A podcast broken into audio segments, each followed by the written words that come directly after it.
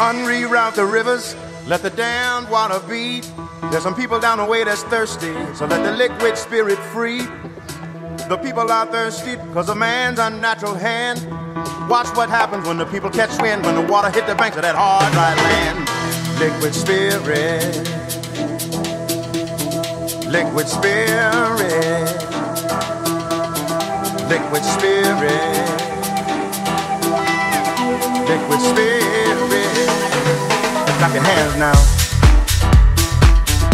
On l'aime bien cette petite musique, en tous les cas elle nous a manqué, vous nous avez manqué, chers auditeurs, auditrices de Radio Judaïka. Bonjour et bienvenue sur Mythe de Boss, le 90.2. Vous nous retrouvez également sur les réseaux sociaux, sur Facebook. Vous avez les petites caméras si vous voulez, euh, bah, si vous voulez nous voir, hein, si vous voulez regarder un petit peu ce qui se passe dans un studio de radio.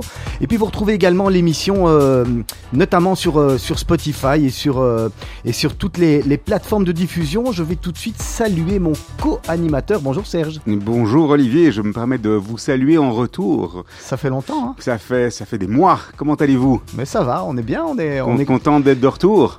J'avoue que c'est plus que content. J'ai même un peu le trac. Euh, j'ai même un peu le trac. Je vous l'ai dit. Euh, vous en faites pas. Ça va très bien se passer. ça, ça, ne peut pas mal se passer avec notre invité aujourd'hui. Alors notre invité s'appelle Philippe Markiewicz. Bonjour Philippe Markiewicz. Bonjour. Je vais vous demander de vous rapprocher bien près de l'Esquimau, comme ça on vous entendra beaucoup mieux. Bonjour. J'espère que vous allez bien. Mais oui, on est. On Et est... que les auditeurs vont également bien. On, on est ravi de vous retrouver. Vous êtes le président du consistoire israélite de Belgique.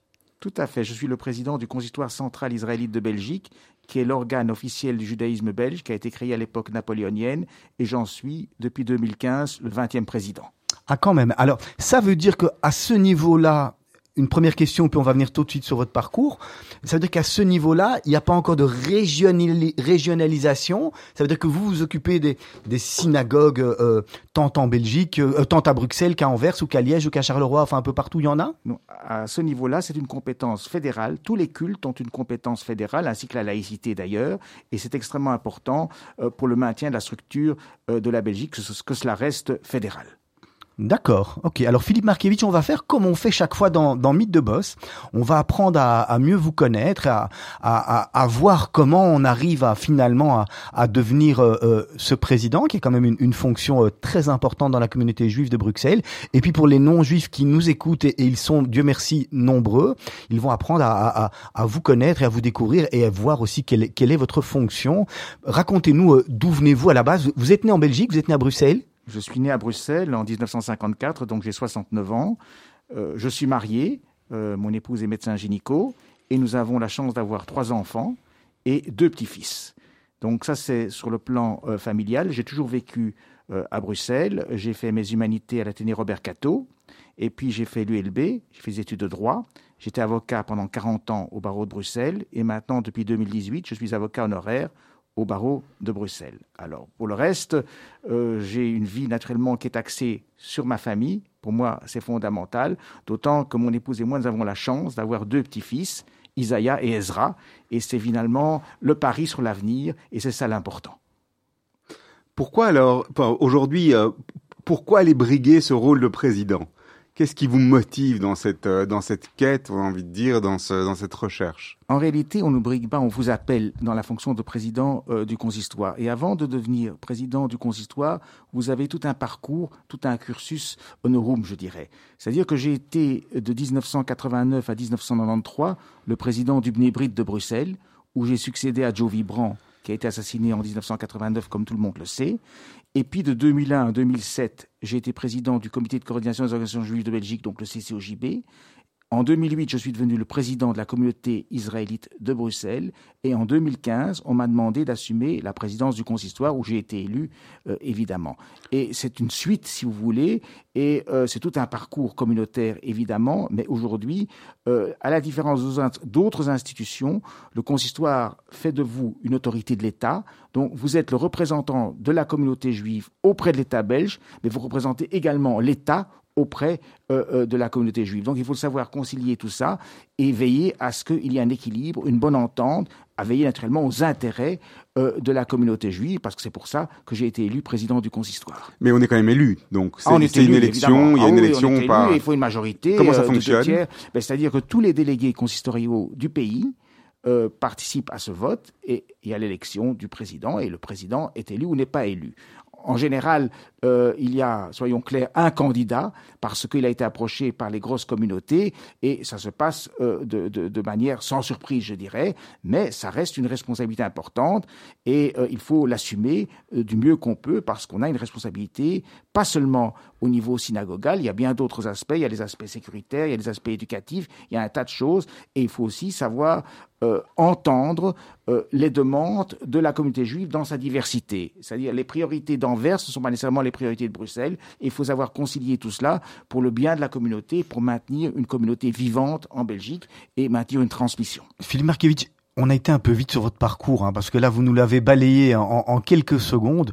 Moi, moi j'ai envie quand même de, de reparler euh, au préalable avant d'arriver effectivement dans, dans votre rôle de, de président du, du, consistoire, que vous nous parliez un petit peu de, de vos études, de votre carrière d'avocat, parce que finalement, c'est tout ça qui vous a forgé et c'est tout ça qui vous aide à, qui vous a aidé à, à avoir cette fonction. Euh, tout à fait. D'abord, euh, euh, j'ai eu beaucoup de chance de connaître mes grands-parents, et en particulier mes grands-parents maternels, qui ont eu une influence majeure sur moi. Et j'étais pour eux aussi une forme, soyons clairs, de thérapie. pourquoi? Parce que mes grands-parents maternels ont perdu leur fils aîné en déportation, et je suis le premier de leurs petits-enfants, et quelque part, j'ai remplacé dans leur tête, inconsciemment probablement, euh, mon oncle qui a disparu. Donc, ils ont eu un attachement tout particulier euh, pour moi et euh, ils ont toujours veillé, et c'était extrêmement important que je fasse des bonnes études. Il y avait naturellement mes parents, évidemment, mais il y avait aussi mes grands-parents qui ont joué dans ma formation un rôle majeur.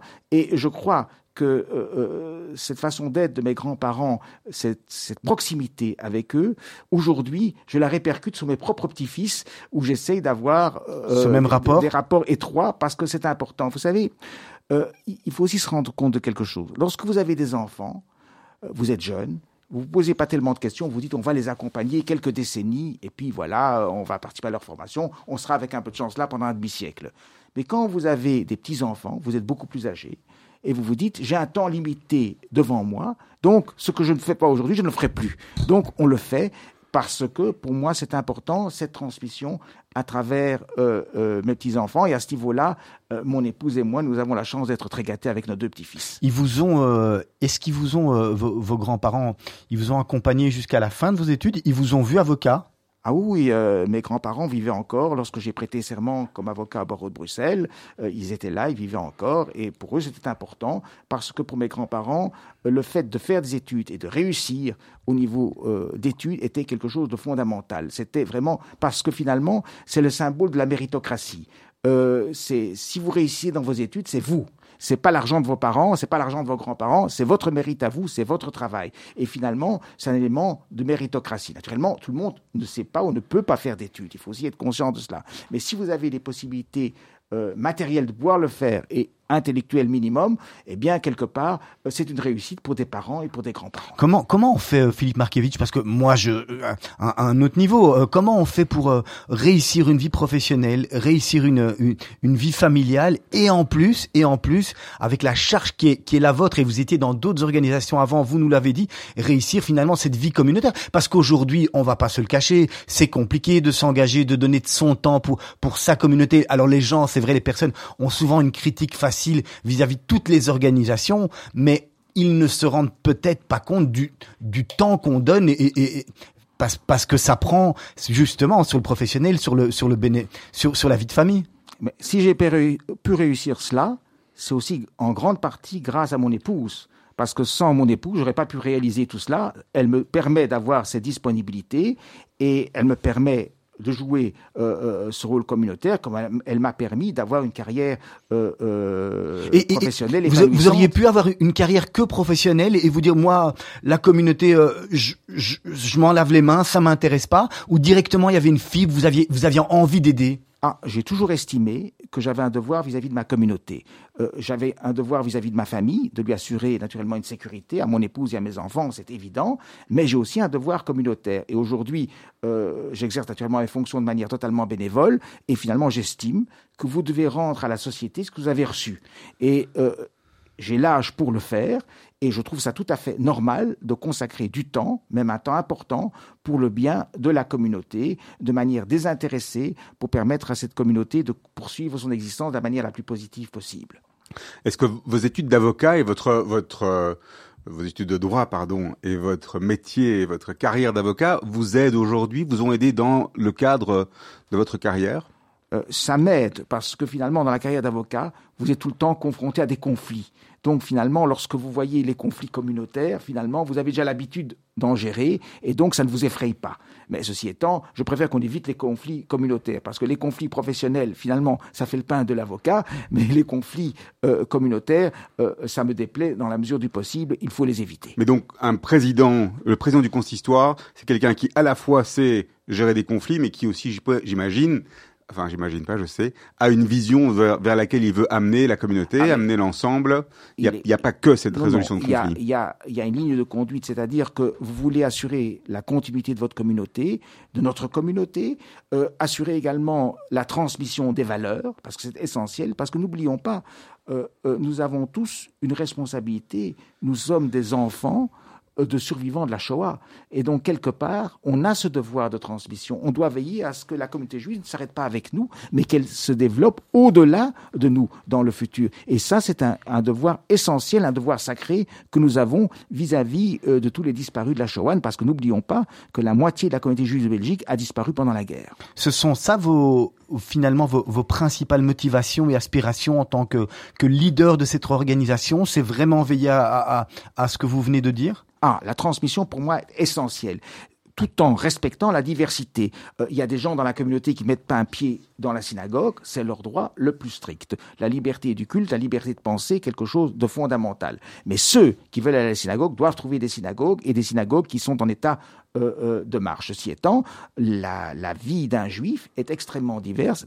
avec deux juifs, vous avez au minimum trois avis, si pas quatre, si pas cinq même. Donc, quelque part, il faut respecter toutes les options, mais ceci étant, à mes yeux en tout cas, la transmission a besoin qu'on soit croyant, qu'on soit non athée, ça n'a pas d'importance, de l'outil religieux. Parce que l'outil religieux permet de donner des repères, qui permet d'assurer vis-à-vis des enfants en particulier cette appartenance, ce sentiment d'appartenance et cette transmission vers le futur. Est-ce qu'on a une idée aujourd'hui du nombre, de, quelque part, dire, d'un pourcentage ou d'une approximation d'enfants juifs qui ne vont pas dans les écoles juives justement en Belgique? Ben, Il doit y avoir à Bruxelles un nombre certain d'enfants qui ne vont pas euh, euh, dans des écoles juives. Pourquoi je dis ça? Parce qu'il doit y avoir au moins 20 à 25 000 juifs à Bruxelles et, et alentour, et il y a euh, peut-être 1500 ou 2000 enfants maximum qui vont dans, dans une école juive. Donc je me dis qu'il y a une partie euh, des enfants de la communauté qui ne vont pas à l'école juive. Mais moi-même, je n'ai jamais fréquenté mhm. euh, euh, l'école juive parce que j'ai toujours, mes parents ont toujours estimé, et c'est mon avis également, que la transmission, ça se fait à la maison. Mhm. C'est les parents qui doivent conscientiser leurs enfants, c'est leur devoir. Maintenant, si les parents n'ont pas vu, n'ont pas reçu d'éducation juive, ce qui peut arriver, donc l'école est un substitut. Mais à la base, ça, devrait, ça doit se faire à l'intérieur de la famille. Alors Philippe Markiewicz, on va marquer une première pause musicale. On vous avait demandé de présélectionner, comme à tous nos invités, deux morceaux. Vous avez soit à Yiddish Mame, soit le chant des partisans. Vous nous expliquez par lequel vous voulez commencer et puis, et puis pourquoi surtout. Eh bien, on va commencer par Yiddish Mame. Euh, pourquoi? Parce que ce chant est le symbole de la famille. Or, dans la communauté juive et chez les juifs, la famille est une valeur essentielle euh, du judaïsme. Et je crois que ce, ce chant symbolise bien toute cette signification. Allez, on va se retrouver d'ici quelques instants avec notre invité pour la suite de Mythe de Boss.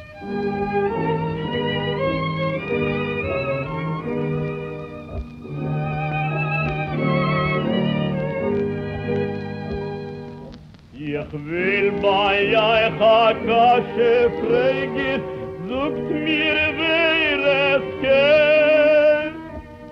Mit welche Teiere farmegis, bench Gott alle mehr. Me kauft uns nicht für keine Geld, dus geht mir nur im Sinn. In doch als fare lì tu e soi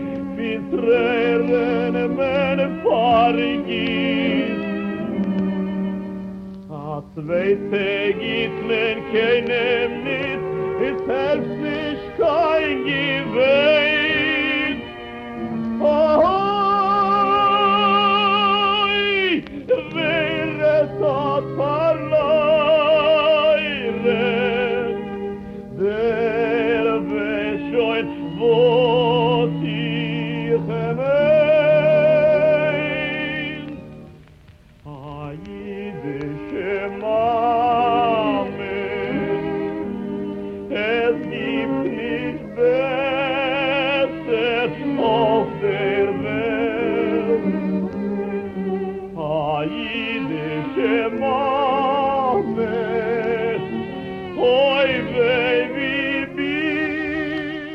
Voilà, c'est toujours Mythe de Boss. On est toujours avec notre invité Philippe Markiewicz et Serge Bézère. On va continuer euh, cet entretien ô combien intéressant. Et je vous rappelle que vous retrouvez les émissions de Mythe de Boss sur Spotify. N'hésitez pas et sur euh, et sur la page euh, sur la page Apple, Podcast. Voilà, c'était Apple Podcast, tous les podcasts disponibles et possibles, toutes les pages où on peut trouver euh, des podcasts, on trouve ceux de Mythe de Boss. voilà, c'est pas mal. Allez, on reprend, Serge. Alors, euh, moi j'ai envie de vous poser une, une première question qui est de dire comment se porte la communauté aujourd'hui La communauté belge, c'est elle, elle, elle va bien?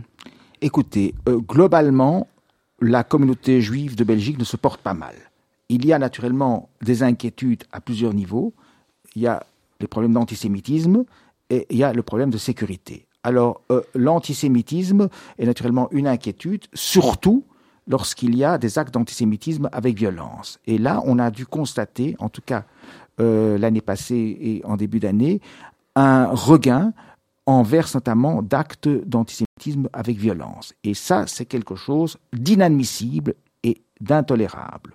Alors, euh, je vous dirais que les autorités diverses de la communauté juive sont intervenues auprès euh, de la ministre de l'Intérieur. Euh, ça a été très dur pour avoir un rendez-vous.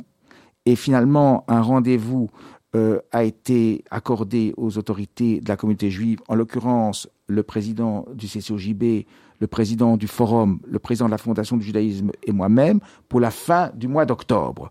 Mais ça fait des mois et des mois et des mois qu'on en parle. Donc j'aurais aimé, pour ne pas dire plus, un peu plus d'empathie de la part de la ministre de l'Intérieur, parce que la sécurité, c'est quelque chose euh, d'essentiel. Ça, ça n'arrive pas souvent qu'on que la commu- que, que, que, que les autorités de la communauté juive doivent, attendre aussi longtemps habituellement. Il y a, il y quelque chose de, de plus ça rapide, me n'arrive normalement jamais, pour être clair. Euh, je me souviens, par exemple, j'étais déjà aux affaires à l'époque, lorsqu'on a eu le problème de la sécurisation des bâtiments de la communauté juive, c'était l'époque où M. Yambon était ministre de l'Intérieur, en quelques réunions. Tout était réglé. Nous avons obtenu par le biais de la Fondation du judaïsme de l'État belge 4 millions d'euros. La Fondation du judaïsme a mis à disposition un, bu- un budget de 2 millions d'euros complémentaires pour assurer cette sécurisation des bâtiments de la communauté juive à travers toute la Belgique. Ça s'est fait, entre guillemets, presque comme une lettre à la poste. Vous, Parce vous que- l'expliquez comment en fait parce que le ministre avait très bien compris les exigences. euh, les Ça veut dire que celui de maintenant n'a- n'a pas compris. Alors, elle ne On l'a pas encore vu. euh, non, non, si, si, euh, euh, ou elle ne veut pas comprendre, euh, alors que finalement c'est une question de logique. Si vous renforcez la sécurité euh, des bâtiments communautaires, ce qui est tout à fait normal et une exigence, il faut du personnel pour assurer cette sécurité et ce personnel doit être financé. Or, c'est une charge énorme et quasi impossible à assumer pour la communauté juive. Alors, il y a notamment certains aspects dans le personnel. Euh, vous savez, aller dans un mouvement de jeunesse, euh, aller à la synagogue, c'est pas obligatoire. C'est pas inscrit dans la loi que vous devez aller à la synagogue, que, vous devez aller dans un mouvement de jeunesse. Par contre, aller à l'école, ça, c'est obligatoire. Donc, j'estime que le budget sécurité euh, des écoles devrait être assuré beaucoup plus qu'il ne l'est, parce qu'il n'est pas du tout assuré par. euh, euh, euh, oui, mais, mais d'un les autre côté, il n'y a, pas de raison qu'on puisse pas aller tranquillement dans les synagogues et tranquillement dans les mouvements de jeunesse. Vous On- avez on est- raison. ouais. Mais je, euh, je parle ici, je vous ai dit, la nuance, c'est l'obligation. Mhm. Euh, un enfant, d'abord un enfant a une priorité chez nous tous, c'est clair. Un enfant doit aller à l'école. Il n'y a pas le choix de dire je vais ou je vais pas. Vous, vous Mhm. devez aller à l'école. Et donc, j'estime que les enfants doivent pouvoir aller en totale euh, sécurité dans les écoles et qu'il faut une aide euh, des autorités de l'État, du gouvernement, au niveau du paiement, euh, du gardiennage que nous sommes obligés d'assurer pour le bien-être des enfants. Or, le bien le plus précieux que nous avons tous, ce sont nos enfants. Est-ce que donc, donc je reviens sur ma question. La communauté se porte bien. Oui, elle se porte bien. Problème ou en tout cas risques liés à l'insécurité, à l'antisémitisme. Antisémitisme, comme vous l'avez dit, on regarde ça avec, euh, on regarde ça de près, on suit ça de près, mais c'est pas plus grave qu'il y a quelques années, ou bien Non. les choses. Non, c'est pas plus grave, mais il faut être extrêmement vigilant. C'est grave lorsqu'il y a des actes de violence. Bon, si on me dit sale juif, évidemment que ça me fait pas plaisir. Mais si on me casse entre guillemets la gueule, c'est plus embêtant. Et, et- il peut y avoir bien plus grave. Donc quelque part, les actes de violence, c'est quelque chose d'intolérable. Et là, euh, il, il faut vraiment des interventions extrêmement Vous, vous considérez pas que c'est c'est la même chose que quelqu'un vous dit sale juif et, et, et vous casse la gueule, par la- exemple sur le plan du principe, vous avez raison, euh, euh, euh, euh, c'est la même chose. Mais ceci étant, sur le plan des faits, la gravité n'est pas n'est- pas du tout la même. Quelqu'un peut avoir, je ne veux pas l'excuser, un coup de colère et, et avoir un- une parole totalement malencontreuse, on est bien d'accord, mais de là à porter atteinte physiquement à des gens, ça c'est quelque chose d'inadmissible dans une démocratie qui se respecte. Et là-dessus, nous devons être extrêmement fermes. Au niveau de la fréquentation des lieux de culte, vous avez aussi des chiffres un peu. On, on- on en est où en Belgique Euh, Les gens vont à la synagogue, ils vont pas à la synagogue. C'est quelque chose qui. Alors euh, à ce niveau-là, je dirais qu'on a deux Belgiques. On a la Belgique du côté anversois, où les gens vont à la synagogue, les trois quarts au minimum de la communauté juive sont pratiquants, aussi pas très très pratiquants, et c'est très bien ainsi, c'est à ce niveau-là une communauté extrêmement florissante.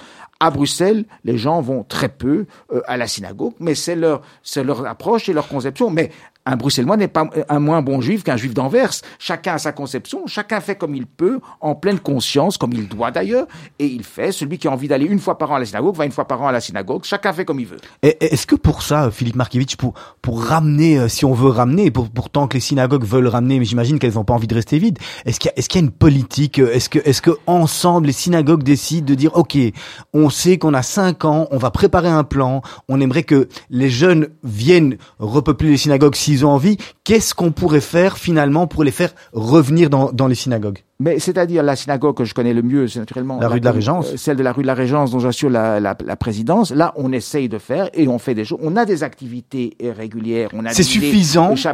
Pas- Mais c'est-à-dire que les gens, le problème est le suivant.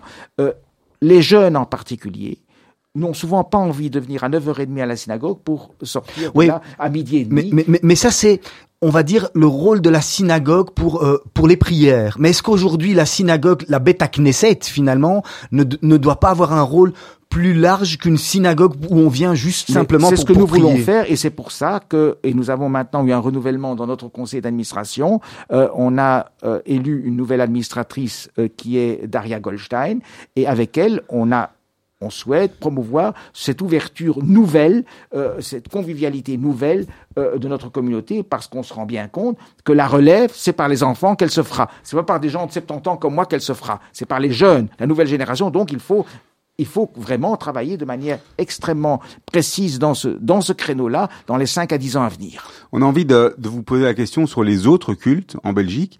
Est-ce que euh, bon, il y a des, des- des- dialogues, évidemment, des discussions. Est-ce qu'il y a des comparaisons qui sont faites? On sait comment ça se passe euh, plus- ou moins bien chez nos amis musulmans, nos amis euh, chrétiens. Alors, euh, on a d'excellentes relations avec tous les cultes reconnus, ainsi qu'avec la laïcité organisée. Vraiment, ça, on travaille extrêmement bien. D'ailleurs, j'assure euh, pour l'instant la présidence du côté flamand des cultes dans le cadre du VILT pour tous les cultes belges et euh, reconnus, et ainsi que pour la laïcité. Donc, les, les relations sont extrêmement euh, euh, positives. Mais il y a également, euh, dans toutes les... Je ne parle pas de la communauté musulmane ici, mais dans les autres cultes, euh, cette non-présence des gens, cette non-participation des gens euh, aux messes, par exemple, pour parler des catholiques, c'est comme chez nous les juifs euh, euh, euh, de Bruxelles, je dirais, pas ceux d'Anvers.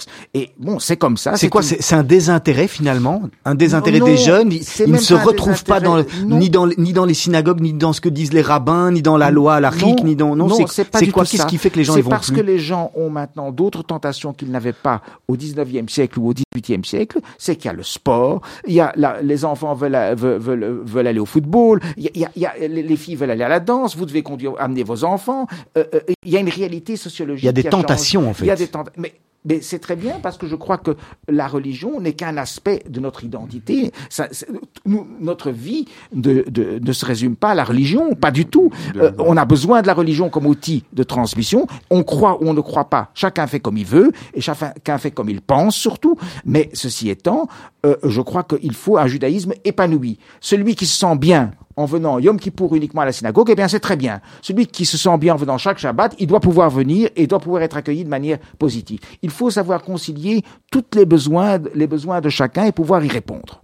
Alors je, rebondis sur l'in- l'interculte. Euh, Qu'est-ce qui existe aujourd'hui? Qu'est-ce qui est fait justement pour favoriser la compréhension, les ponts, euh, je- jeter euh, quelque part un pont euh, vers les autres communautés? Qu'est- Qu'est-ce que vous arrivez à faire vous à votre niveau et au niveau justement inter- interculturel? Mais on a souvent euh, des, des manifestations, des cérémonies chaque année, au moins une à la synagogue où les autres cultes sont conviés ou participent. Moi-même, je suis convié euh, au Tédéum, euh, par exemple, le 15 novembre et le 21 juillet. Nous avons des, des vraies relations. On a toute une série d'organes euh, que, que- auxquels nous participons et ça se passe extrêmement bien. Il n'y a pas de, il y a, il y pas de programme au niveau des enfants. Justement, est-ce qu'on parlait des enfants surtout? Moi, je me rappelle quand j'étais petit, euh, quand j'étais à, à l'école, c'est pas une école juive non plus, oui, il y, a, hier. il y a- il y a quelques Pas jours. si longtemps. Il n'y a pas si longtemps. Euh, on, a, on avait euh, parfois des classes qui tournaient, c'est-à-dire que les cours de religion allaient euh, du- d'un cours de religion à l'autre. Et c'était vachement intéressant, c'était chouette d'avoir cette partie-là et ça ouvrait les yeux mais, à pas mal de gens euh, sur des sur sur, sur mais- les autres en fait. Ce genre de choses-là, c'est pas quelque chose que vous pourriez Attendez. pousser. alors, alors c'est un aspect très intéressant que vous relevez. Vous savez qu'en en pays francophone, on voulait éliminer totalement les cours de religion. Et nous n'étions pas d'accord euh, et nous estimons qu'il faut au moins maintenir une heure euh, de cours de religion.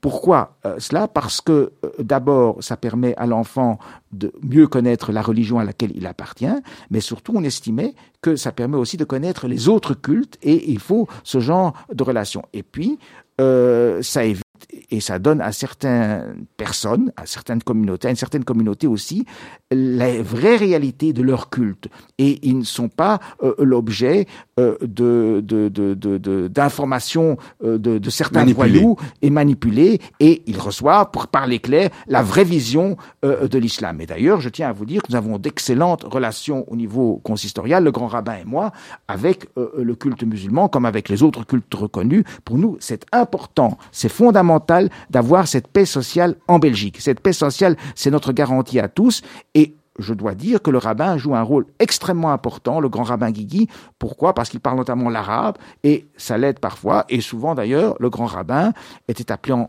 consultation par la communauté musulmane, tout comme moi-même, j'étais parfois appelé aussi pour demander un avis quand il y avait un problème. Donc les relations étaient positives. Quant aux relations avec euh, euh, l'Église euh, catholique, elles sont extrêmement positives. Monseigneur de Keyes, l'archevêque euh, euh, de Malines, qui va terminer maintenant début septembre, ce week-end, si ses fonctions, est un ami euh, personnel. Et Monseigneur Terlinden, le nouvel archevêque, est un homme tout à fait charmant et je suis convaincu que ça évoluera encore de manière positive avec lui. Alors Philippe Markiewicz, on a évoqué, vous avez évoqué tout à l'heure le, le problème de sécurité. Moi, je vais, je vais en relever deux autres en tous les cas pour vous demander votre avis et, et où on en est. Il y a le fameux problème de la shrita, on va dire l'abattage rituel pour les, les personnes qui savent pas ce que c'est. Ben, finalement, euh, euh, on, on a eu de la chance d'avoir nos amis musulmans parce que je pense qu'on aurait été mal mis, donc c'est quand même intéressant à parler. Et puis il y a quand même un, un problème un peu sous-jacent dont on ne parle pas, mais qui est un peu quand même un, un peu latent, qui est, qui qu'est-ce qui se passerait finalement dans dans les années à venir avec la, la circoncision, avec le le droit euh, de, de pouvoir circoncire ses ses enfants, parce que est-ce que ça pour vous ça serait une clause de une clause de, de non-retour, de se dire euh, quelque part on on veut plus des juifs en Belgique? Ah, mais il est clair que euh, euh, le combat que nous menons actuellement euh, pour euh, la Shrita est fondamental. On, on l'a emporté Donc à on Bruxelles. redit la shrita, c'est l'abattage. L'abattage selon le rite, on a gagné à Bruxelles. Ça a été un combat extrêmement hard, euh, extrêmement euh, désagréable euh, parfois, parce que je vous dirais, euh, celui qui veut manger cachère doit pouvoir manger cachère, celui, le juif qui veut pas manger cachère ne doit pas manger cachère, chacun fait comme il Mais on veut. ne doit pas se sentir. Mais euh, on ne doit pas être exclu. Et euh, il y avait notamment euh, le député Vlam Belang au Parlement bruxellois qui a dit je suis contre l'abattage selon le rite, mais je veux également qu'on interdise l'importation de viande cachère en Belgique. Ce qui voudrait dire qu'un juif pratiquant ne peut plus manger de viande. C'est absolument scandaleux et inadmissible. Enfin, on l'a, on a gagné à Bruxelles avec le support de la communauté musulmane. vous pensez qu'on aurait, on aurait gagné sans eux On n'aurait pas gagné parce que le problème est le Parce suivant. que c'est un poids électoral. Non, non, il y a eu un changement dans l'attitude de la communauté musulmane après euh, euh, euh, les échecs en Wallonie et en Flandre. Et il est clair que l'échec en Wallonie et en Flandre provenait à l'époque d'une participation quasi inactive de la communauté musulmane. À Bruxelles, la communauté musulmane s'est réveillée et euh, euh, on, l'a emporté. Maintenant, le combat n'est pas terminé. Pourquoi? Parce que nous avons introduit un recours à Strasbourg auprès de la Cour européenne concernant la Wallonie et la Flandre, parce que nous estimons que euh, la législation est contraire au, au- au principe de la liberté du culte et que dès lors, nous voulons avoir nous assurer de ce principe-là. Et puis, ne nous voilons pas la face. Euh, demain, il peut véritablement y avoir des problèmes avec la circoncision. Alors, euh, l'abattage, l'interdiction de la shrita en Belgique, ok, vous avez encore une possibilité de vous débrouiller en important.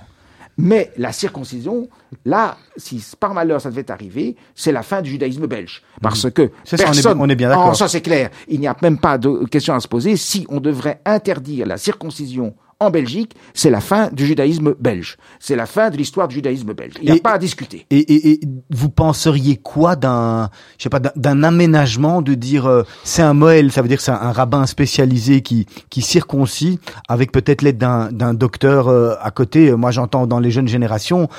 Ça commence à, à, à se passer aussi euh, parce qu'ils veulent s'assurer. Or, les Moëls ont toute l'expérience, on va dire. Pour- c'est-à-dire qu'en fait, en Belgique, ça s'est passé euh, euh, au- au- autrement. Euh, ils ne sont pas, pour l'instant, contre la circoncision. Ils sont contre le remboursement euh, des circoncisions faites en milieu hospitalier.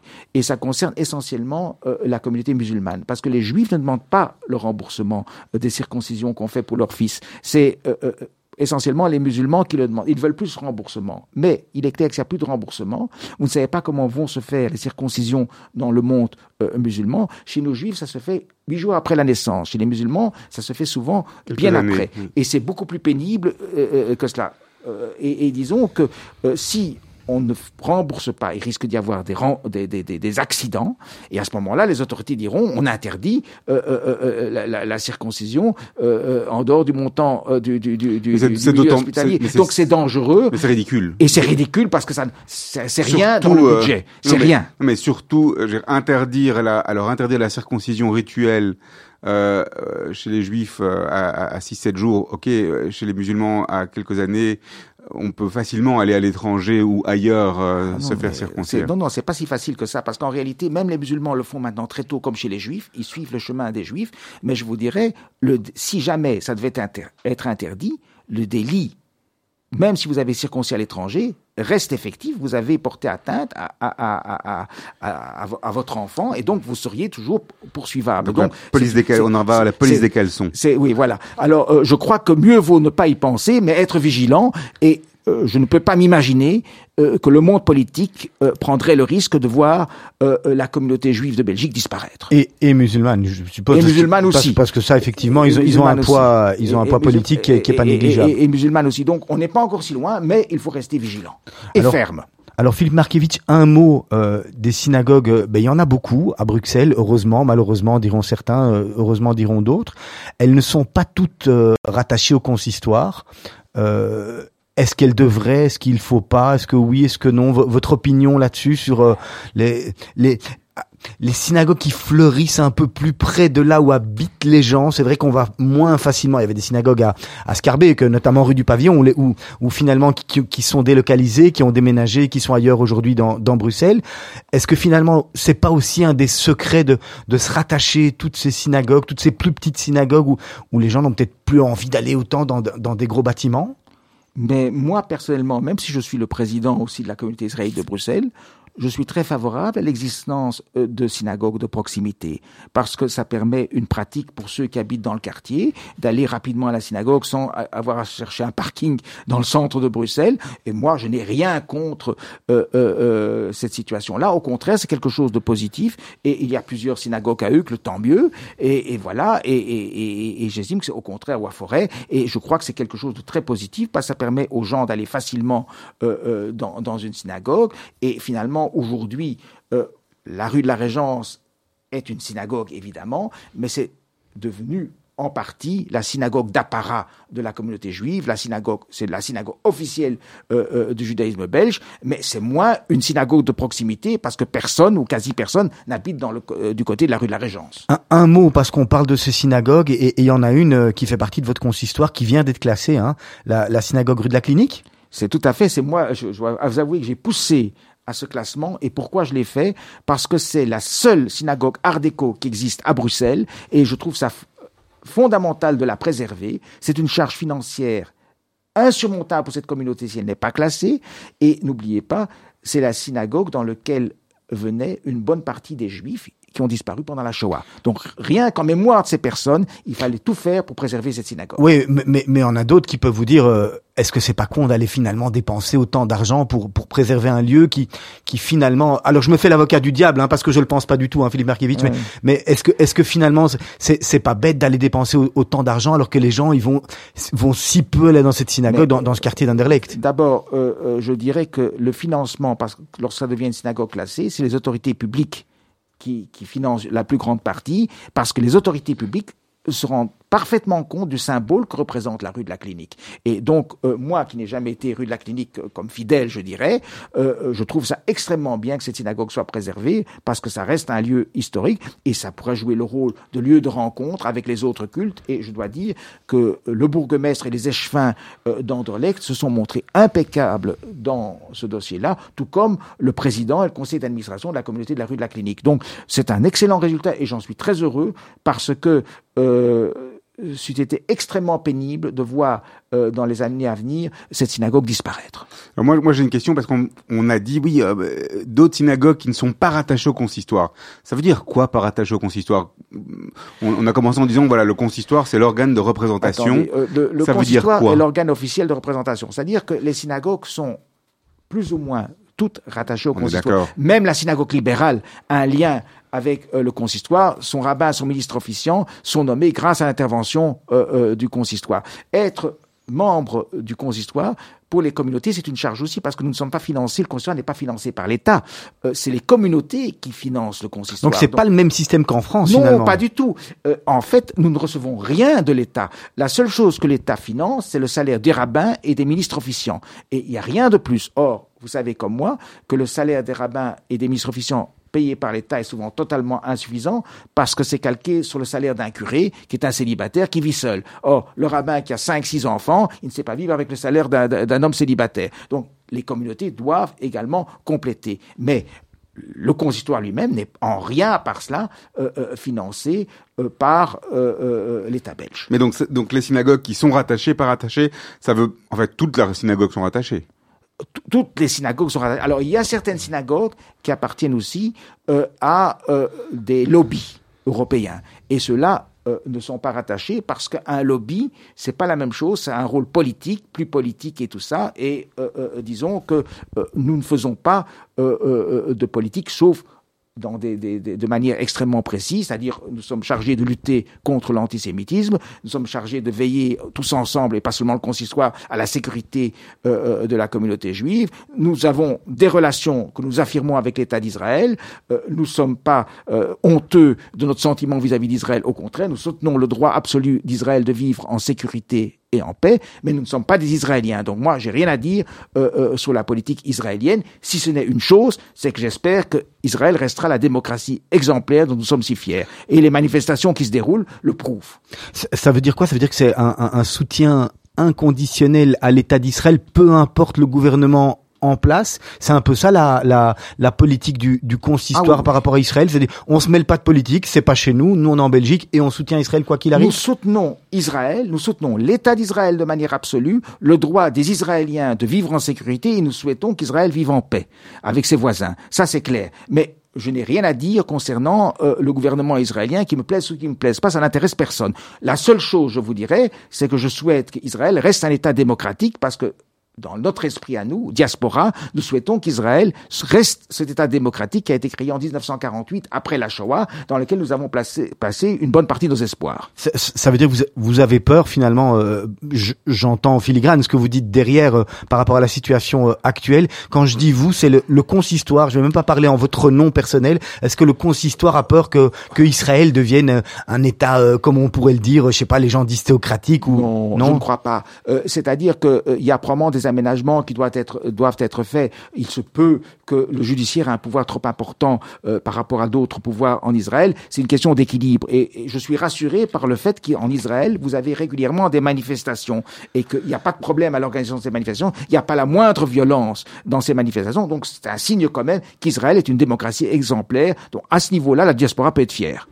Alors repartons sur le côté belge du CCO, de- du Consistoire. consistoire. C'est vrai que les gens se trompent souvent, à mon avis, oui, à mon avis, souvent de, souvent un, lapsus, acronymes. un lapsus, hein. Mais après, après, je- on, on en reparlera de ça. Mais repartons sur le côté belge. Euh, la Belgique euh, et Bruxelles, on en parlait euh, avant euh, off, en, de manière off, étant euh, la capitale de l'Europe. Euh, quel est le rôle du consistoire au niveau européen? Est-ce qu'il y en a un? Quels- Comment est-ce que les différents équivalents du consistoire en Europe sont euh, communiquent, sont mis ensemble Euh, Est-ce que ça existe ou pas? Alors, euh, la grande synagogue euh, de la rue de la Régence, il y a 15 ans, a reçu de l'Union européenne le titre de grande synagogue de l'Europe. Donc nous, sommes la grande synagogue de l'Europe et donc nous avons reçu régulièrement des personnalités européennes, le président du Parlement européen, le président de la Commission, euh, Madame Merkel est venue nous voir, etc. On, reçoit régulièrement des autorités euh, européennes euh, euh, dans notre synagogue parce que c'est la grande synagogue de l'Europe. Et à ce niveau-là, nous avons des contacts avec euh, l'Union européenne et notamment la semaine prochaine, euh, des contacts auront lieu euh, parce que euh, la Belgique fait partie euh, de, l'Union européenne et donc euh, nous, sommes en rapport. Mais ceci étant, le rôle principal euh, du consistoire est de défendre euh, les intérêts de la communauté juive de Belgique, de veiller à sa sécurité, à son bien-être et à son avenir. Donc au niveau européen, il n'y a pas particulièrement de relation avec les autres consistoires pour essayer d'avoir des politiques communes ou des choses ensemble. C'est-à-dire qu'il y a euh, des contacts. Par exemple, lorsqu'on a décidé d'aller à Strasbourg euh, pour le recours sur l'abattage dans le rite, il y a une réunion internationale qui s'est faite à Bruxelles au consistoire. On a appelé la principale, en particulier la principale communauté juive d'Europe, qui est la communauté de France, pour avoir son avis et son accord. Et le grand rabbin de France et euh, les- les- le président du consistoire de France étaient tout à fait favorables à notre démarche et nous ont appuyés. Alors, je reviens sur ma question d'avant, qui était les institutions. Donc, j'ai failli faire une, euh, une euh, Un lapsus révélateur. Euh, il y a plusieurs acronymes, il y a plusieurs institutions euh, juives. Si vous deviez, si, si, si, si vous, si vous pouviez les euh, résumer en quelques mots, chacune des institutions et la place ou sa rôle, responsabilité, ce serait quoi? Alors, je vous dirais que euh, le consistoire central, c'est l'organe officiel. Il est national, euh, il s'occupe de l'ensemble euh, du pays. À part ça, vous avez deux organes coupoles, qui sont le CCOJB et le Forum des Organizasi. Le CCOJB s'occupe de Bruxelles et du pays wallon, et le Forum s'occupe d'Anvers. Je dirais qu'ils ont un rôle également, parce qu'il y a des domaines dans lesquels il n'est pas opportun que le consistoire euh, intervienne. Et il est préférable que euh, le forum, le CCOJB et le consistoire euh, travaillent euh, dans l'entente. Quel domaine, par exemple? Par exemple, le domaine de l'antisémitisme, euh, pour donner un exemple, euh, même le domaine de la sécurité, euh, c'est pas seulement le président du consistoire qui doit avoir un avis là-dessus. Il faut qu'il puisse euh, euh, euh, consulter, mais il y aura pas de problème parce que en général, ça marche bien. Il y a eu des époques où euh, le climat était un peu plus frictionnel, je dirais, mais aujourd'hui, les relations sont excellentes, que ce soit avec le président du CSOJB, Yves Ochinski, ou avec les pré- coprésidents de forum, tout se passe très bien. Et puis, il y a encore une institution qu'il faut quand même rappeler, c'est la fondation du judaïsme belge qui a un rôle fondamental également. Est-ce qu'on peut dire que le, le, le consistoire, c'est ce qui est lié au culte, de par son, son histoire même, alors que les autres organisations, peut-être plus sur les, la vie communautaire Ou c'est Euh, restrictif Non, restricteur? ce n'est pas le, le consistoire est loin d'être uniquement euh, le culte puisqu'on s'occupe du département sécurité, le BESC dépend euh, du consistoire, on s'occupe d'enseignement, on s'occupe également toute une série de choses. Mais par exemple sur la politique israélienne. Le CCOJB intervient d'une autre manière qu'interviendra le consistoire euh, et le forum de la même manière. Mais ça, c'est leur droit euh, euh, le plus strict. Mais ils ont également leur mot à dire euh, sur, euh, par exemple, le- la présence de l'antisémitisme en Belgique. Euh, Il n'y a pas que le président du consistoire qui, qui sait tout. Euh, il, faut qu'ils interviennent également. Un mot peut-être, vous l'avez évoqué sur euh, la fondation du judaïsme. C'est quoi la fondation du judaïsme, Philippe Markiewicz Alors, la Fondation du judaïsme de Belgique a recueilli euh, l'argent qu'on a euh, récupéré après l'expoliation pendant la Seconde Guerre mondiale. Ça, Alors, ça, ça s'est passé quand justement Bon, ça s'est passé fin des années 90. Donc, c'est il n'y a pas si longtemps. Au, au début des années 2000 même. Et alors, nous avons obtenu euh, de l'État belge, des compagnies d'assurance et des banques un montant de 110 millions d'euros. Alors, dans un premier temps, ce montant a été consacré à l'indemnisation des personnes qui avaient été spoliées pendant la guerre. Et sur les 110 millions euh, d'euros, il y a environ une quarantaine de millions d'euros qui ont été attribués à ces personnes. Et c'est pas la communauté juive qui a décidé de cette attribution, c'est une commission Buzz 2 qui a fait cela, qui siégeait euh, chez le Premier ministre rue de la Loi. Alors, la Fondation a recueilli le solde, qui était de l'ordre d'environ euh, 75 millions, a recueilli donc le solde environ 75 millions, et nous avons commencé par, euh, une, euh, par un travail d'indemnisation des personnes qui n'avaient pas été indemnisées Qui par la commission. Beuys. Et qui vivaient Parce qu'il y a des gens, si vous avez perdu vos parents en déportation à deux ans, comment voulez-vous prouver ce qu'il y avait chez vos parents? Comment voulez-vous prouver ce que vos parents avaient, où ils habitaient, même vous ne saviez rien? Alors on a estimé que toute personne juive ayant vécu en Belgique euh, pendant une période déterminée de la guerre avait droit à une indemnisation minimum. Et alors on a complété ce que Beuys II n'avait pas donné et on a octroyé comme ça une dizaine de millions d'euros à travers toute la communauté juive, même pour des juifs qui ne vivent plus aujourd'hui en Belgique, qui vivent aux États-Unis, qui vivent en Israël. Pourquoi? Parce que ces gens ont vécu pendant la guerre ici euh, en Belgique. Et le reste, un montant de l'ordre de 70 millions euh, d'euros, est consacré à l'avenir de la communauté juive. Nous n'avons le droit que d'utiliser les intérêts, les revenus. Et donc Ça va un peu mieux du coup alors pour le moment.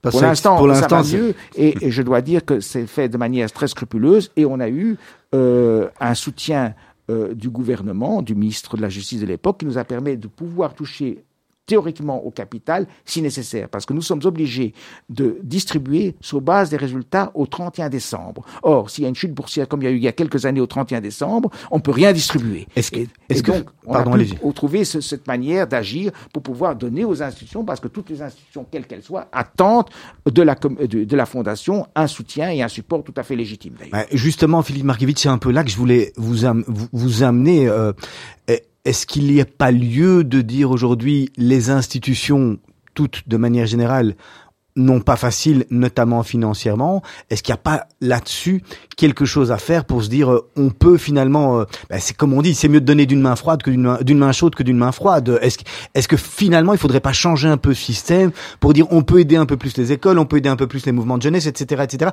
Est-ce qu'il faudrait pas même si vous n'en avez pas l'autorisation, que je comprends bien que c'est une loi, vous me l'avez dit, mais est-ce qu'il faudrait pas repenser, c'est de recalculer ça autrement pour se dire, ben, on est là euh, tant qu'on est là et essayons de faire profiter un peu plus la, la communauté actuelle pour qu'elles aient moins compliqué, notamment même ces domaines de sécurité dont vous avez amplement parlé. Alors, hein. je vous dirais que dans le domaine euh, euh, de Bruxelles en particulier, parce que je suis dans la commission francophone, je peux vous dire que ce sont les écoles qui sont la priorité. C'est la priorité des montants que, que, que nous octroyons. Naturellement, on veut donner plus, mais euh, euh, il faut avoir les moyens euh, euh, de, de, de le faire. Et j'espère que l'avenir permettra d'amélioration de la situation économique, mais ceci étant, la Fondation fait son, boulot et du mieux qu'elle peut, et elle le fait correctement, et elle essaye d'oublier aucune institution. Ça, c'est fondamental, quelle que soit leur opinion politique ou leur tendance, nous regardons toutes les institutions, quelles qu'elles soient, parce que pour nous, c'est fondamental. Alors, une, une petite dernière avant de passer aux questions rapides. Euh, Qu'est-ce qu'il faudrait changer dans les institutions aujourd'hui, selon vous? Euh, il faudrait euh, amener, je crois, euh, la communauté juive à être plus optimiste. Euh, parce que euh, euh, c'est surtout nous les juifs ashkénazes. Qui, Oui, c'est ça, mais ça, c'est atavique, je dirais. Exactement. Mais ceci étant, on doit être, on doit regarder ce qu'il y a dans le verre et pas ce qui manque. Il faut remédier à la situation, il faut essayer d'améliorer, c'est clair, et ça ne sera jamais parfait, mais on doit arrêter de se plaindre. Euh, ça pourrait être bien pire, bien qu'il faut rester extrêmement vigilant, mais il faut rester positif, extrêmement positif. C'est pour ça qu'une phrase essentielle euh, euh, que, que, que j'utilise, c'est Abi in stark, ce qui veut dire rester en bonne santé et solide. Et si vous êtes en bonne santé et solide, vous avez déjà beaucoup. Philippe Markiewicz, vos, vos objectifs à vous, vos objectifs personnels, combien de temps vous, vous envisagez la fonction, vous aimez, vous continuez, vous vous dites tiens un moment, euh, ma femme en a marre, on va peut-être arrêter, on va aller voir nos petits enfants en Israël ou ailleurs. Comment vous voyez un peu la- l'avenir de, de, de cette présidence et de cette fonction? Est-ce que vous y avez déjà seulement réfléchi? Oh, j'y réfléchis et comment que j'y réfléchis? Et il faut préparer une relève. Je crois qu'il faut euh, préparer une relève et je dois préparer une relève à deux niveaux celle de la communauté israélite de Bruxelles, rue de la Régente, et celle au consistoire. Parce que bon, pour l'instant, je sais, j'ai encore la, la possibilité physique d'exercer cela. Mais bon, euh, on n'est qu'un être humain, on ne sait pas de quoi demain sera fait, donc il faut préparer plutôt que de se trouver devant un fait accompli et de faire des erreurs. Donc il faut préparer et il faut un renouvellement euh, de la communauté une nouvelle génération, des gens qui aujourd'hui ont 50, 55 ans, qui puissent participer parce qu'ils ont déjà, depuis euh, X dizaines d'années, euh, travaillé, et ils ont une certaine sécurité et pour- pourraient donc remplir le rôle que moi et d'autres euh, nous occupons aujourd'hui. Allez, on va attaquer les, on va attaquer les questions de la fin. On a quelques minutes pour apprendre encore à mieux vous connaître. Est-ce qu'en regardant votre passé, vous vous dites, je suis content de mon parcours, je suis content d'être en- en arrivé là Euh, je suis content euh, surtout de la famille que ma femme et moi nous avons créée. Euh, nous sommes contents de nos enfants. Nous avons trois enfants, deux fils et une fille. Nous sommes contents d'avoir maintenant deux petits-fils et nous espérons avoir d'autres petits-enfants. Et pour moi, euh, c'est quelque chose d'essentiel. Ça, c'est le sujet principal de mon contentement. L'artiste avec qui vous rêveriez de faire un duo, Philippe Markevitch Ça, c'est une question Mhm. auquel j'aurais vraiment très difficile euh, euh, euh, à, vous répondre. Le meilleur duo, je vais le faire avec ma femme. Ah, c'est beau. Les trois grands plaisirs du moment, à part les petits-enfants, parce que vous nous l'avez répété. Mais vous en prenez trois autres. Ah, mais c'est la lecture. Mhm. les, les- les recherches généalogiques et être avec des amis. La défaite rend humble ou revanchard Je n'ai pas compris. Est-ce que la défaite rend humble pour vous ou revanchard Euh, la défaite doit rendre humble et pas revanchard. Humble, apprendre d'une défaite pour s'améliorer. Qu'est-ce que vous prendriez avec vous si vous pourriez aller dans, prendre un objet pour aller dans l'espace Ou qui Ah, Qui une, Une, personne. Une personne ou un objet Allez, vous pouvez Alors, J'ai choisir. besoin de ma femme, je prendrai ma femme avec moi. Votre livre préféré Mon livre préféré. Eh bien, euh, il y a un livre qui s'appelle, dont j'ai oublié le nom, Anne Berest, qui est apparu il n'y a pas longtemps, qui est un livre fantastique euh, sur euh, les survivants de la Shoah. C'est un livre d'Anne Berest dont j'ai oublié le nom. Je crois que c'est la lettre, mais je n'en suis pas certain. C'est- très, ça, c'est à la fois optimiste et pas. Oui, mais et, et ça démontre Très vraiment... ashkénaze, en fait. Oui, très ashkénaze. Mais attendez, les ashkénazes sont des tordus, hein. ne le répétez pas. Hein. Il Mais n'y a bon, personne qui nous écoute, de toute façon, voilà, non, non. Mais bon, mais on est comme on est. Je suis en minorité, moi. Et, et- et on, on- on doit s'assumer, mais on est, on est des juifs et on, on- on connaît nos caractéristiques et mieux vaut rire de nous-mêmes. Pourquoi pas? Votre métier en un mot Mon métier, en un mot, défendre la liberté. Le métier que vous rêviez d'exercer en étant enfant Oh, j'ai toujours voulu être avocat. Est-ce que vous avez un modèle? Est-ce qu'il y a quelqu'un qui vous a inspiré? Oh, Vous avez parlé de vos grands-parents tout à l'heure, j'en sais rien, mais est-ce qu'il y a peut-être quelqu'un d'autre dont, vous vous dites, tiens, j'ai- eu envie de, suivre son exemple, c'est une personne qui, m'inspire aujourd'hui encore? Euh, il y a en fait plusieurs personnalités de la communauté juive euh, pour lesquelles j'avais un grand attachement, un grand respect. Euh, il y avait Georges Schneck, pour lequel j'avais un immense respect. Et il y a également David Zuskind, avec lequel j'avais euh, d'excellentes relations, même si on n'était pas du tout du même avis sur certains points, mais j'avais avec lui d'excellentes relations. Donc, deux hommes importants de la communauté auxquels je pense maintenant, c'est euh, Georges Schneck et David Zuskind. Qu'est-ce qui vous fait lever le matin, Philippe Markevitch Mais la volonté d'avancer, Votre plus gros challenge? Préparer ma succession. Alors, je vous donne une lampe, une, une lampe d'Aladin. Vous avez trois vœux. Je vous laisse nous dire lesquels. Que ma famille vive heureuse, rester en bonne santé et que notre communauté, que la communauté juive reste une communauté épanouie, en sécurité, à l'abri de problèmes. Alors Serge, je vais vous laisser la, la dernière question, celle qui en général clôture Mythe de Boss, que vous aimez tellement bien poser. Quel est le conseil que vous auriez aimé que l'on vous donne à 20 ans qu'on ne vous a pas donné?